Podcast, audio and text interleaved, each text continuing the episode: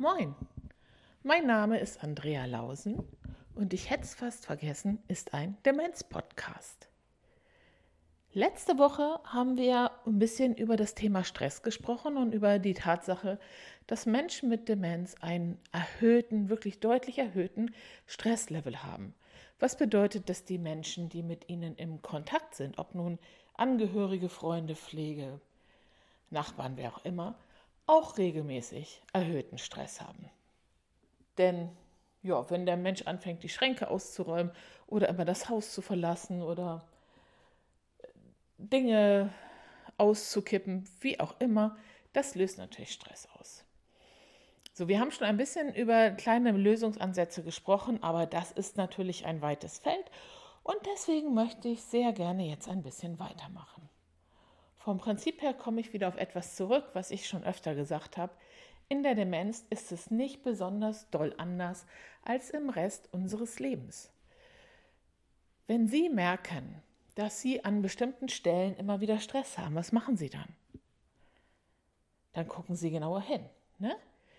Wann kriege ich Stress? Wodurch kriege ich Stress? Wie kann ich die Situation lösen? Wie kann ich das ändern? Natürlich, das können unsere Menschen mit Demenz nur nicht tun. Die wissen nicht mal, dass sie Stress haben. Sie fühlen es, aber sie können es ja nicht so sagen. Aber sie können unterstützen. Also für mich ganz banal, wenn ich gestresst in den Tag komme, wenn ich morgens schon unter Zeitdruck bin, dann ist im Grunde genommen der Tag schon fast gelaufen. Ja, und das erlebe ich auch in unserem Pflegeheim, in dem ich arbeite sehr oft, dass ich einen Unterschied sehen kann, wie sind die Menschen in den Tag gekommen. Hatten die eine ganz ruhige, entspannte Begleitung, dann läuft der ganze Tag besser. Oder sind die morgen schon unter Zeitdruck mit Hektik und Türen knallen in den Tag gekommen? Dann sieht man schon vor dem Kaffee, der Tag ist durch. Die Stimmung wird nicht mehr gut. Da kann ich dann gerne die Lieder des Herzens singen. Das hilft dann nur kurz, wenn überhaupt. Was will ich damit sagen? Bevor Sie morgens mit dem Menschen in den Tag starten, nehmen Sie sich auch einen Augenblick Zeit und bedenken Sie, wie mag das sein? Jetzt ist der Mensch noch im Bett und er weiß noch gar nicht, was passiert. Vielleicht weiß er auch gar nicht, welche Tageszeit ist. Also, in aller Ruhe, geben Sie Zeit, Zeit, Zeit. Das ist bei allen Dingen, die wir machen, das eigentliche Thema. Und oft, wenn Sie nun in der Pflege arbeiten oder auch wenn Sie zu Hause den Menschen betreuen, wir haben so oft Zeitdruck in unserer Welt. Wir haben keine Zeit. Wo sollen wir die hernehmen? Wie sollen wir das alles noch schaffen? Sie werden nicht schneller, indem sie hektisch werden. Das ist einfach nicht so. Das ist wie beim Autofahren. Wenn wir wie verrückt die Straße mit 70 langstarren, fahren statt mit 50, da gewinnen wir nichts. Wir riskieren viel, wir haben viel Druck, wir gewinnen aber in Wirklichkeit nicht mal eine Minute. Und so geht es auch in unserer Demenzwelt. Wenn wir uns die Zeit für einen ordentlichen Start nicht nehmen, dann verlieren wir im Nachhinein wahnsinnig viel Zeit damit, dass wir ganz viel Stress haben, ganz viel hinterherräumen müssen, ganz viel reagieren müssen. Also, wenn Sie agieren wollen, nehmen Sie sich Zeit. Lassen Sie den Mensch ruhig reinkommen. Sagen Sie guten Morgen, vielleicht sagen Sie, welcher Tag ist und dann erst mal warten. Vielleicht kommt ja eine Reaktion. Und dann schauen Sie mal hin, wie ist das Gesicht? Sieht es aus, als wäre das ein guter Tag oder kein guter Tag? Viel reden, nicht so viel reden. Nehmen Sie den Menschen einfach wahr. So, jetzt gehen wir davon aus, dass dieser Mensch nun gut in den Tag gekommen ist. Das heißt natürlich überhaupt nicht, dass dieser Tag äh, den Rest des Tages gut weitergeht. Das ist mir schon klar. Aber auch dort können wir nach Regelmäßigkeiten gucken. Denn viele Dinge, die uns Stress bereiten, die wiederholen sich. Also ich sage immer so, so, ein paar ganz grundlegende Dinge, die zu ganz viel Stress, Unruhe und seltsamen Verhaltensweisen führen. Ganz weit oben ist Durst. Wer Durst hat und Ihnen das nicht sagen kann, der wird wirklich unruhig. Ja? Also hat der Mensch Durst. Hunger.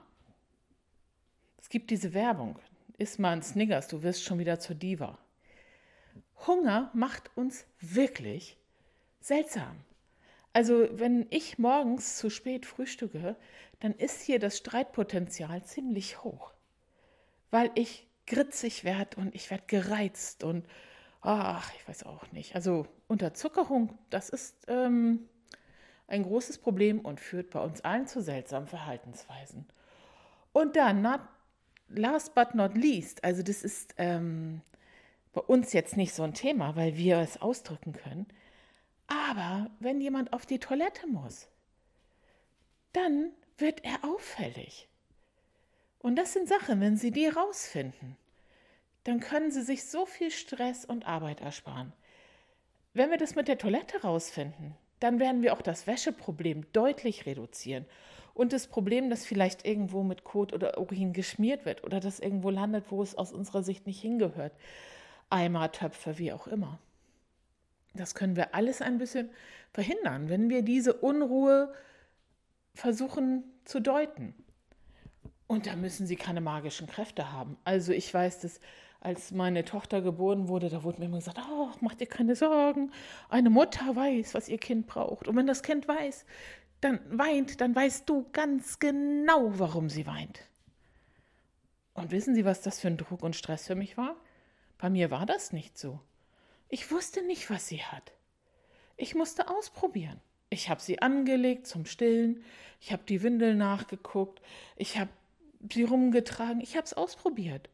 Irgendwann hatte ich natürlich so eine gewisse Regelmäßigkeit entdeckt. Aber nicht, weil ich gehört habe, wie mein Kind schreit, sondern weil ich es ausprobiert habe. Also diese kleinen, einfachen Dinge, die können uns schon ganz schön viel Struktur und Rahmenbedingungen geben, um den Tag leichter zu machen. Und das gilt natürlich bei Ihnen zu Hause, aber das gilt natürlich auch, wenn Sie in einer stationären oder teilstationären Einrichtung arbeiten. Je mehr wir die Grundprobleme lösen, bevor die Menschen sie selber lösen müssen unter ihrem Druck, desto weniger Arbeit und Stress haben wir. Und da rentiert sich dann die Zeit, die wir uns nehmen. Die Zeit, die wir uns auch nehmen, um die Menschen zu beobachten. Denn um das alles rauszufinden, reicht es ja nicht, wenn ich einmal um die Ecke gucke und sage, ach, der ist jetzt unruhig, dann weiß ich jetzt, er geht jetzt auf Toilette. Nee. Das werde ich beobachten müssen. Da werde ich mich zurücknehmen müssen. Ich muss mich ja auch ein bisschen entspannen, damit ich mich auf diese Wahrnehmung einlassen kann hatte Ihnen schon mal gesagt, einfach mal einatmen und ausatmen und loslassen. Und ich werde auch dafür Zeit brauchen. Das werde ich nicht beim ersten Mal wissen. Es geht um Regelmäßigkeiten. Dafür muss man ein bisschen länger hingucken. Sie werden also auch ein bisschen geduldig sein müssen. Das kostet Zeit. Aber Sie werden einen Gewinn haben. Und dann startet die Kette von neuem. Der Mensch ist weniger gestresst, Sie sind weniger gestresst, schon ist der Mensch wieder weniger gestresst. Also das ist ein eigentlich sehr schöner Kreislauf. Ich weiß, dass das alles wahnsinnig einfach klingt und natürlich nicht ist und auch nicht immer in hundertprozentiger Perfektion gelingt. Aber glauben Sie mir, es ist alles ein bis sehr viel mehr Versuche wert, um sich selber und auch den Menschen, für den Sie da sind, zu entlasten. Bleiben Sie gesegnet. Alles Gute, Ihre Andrea.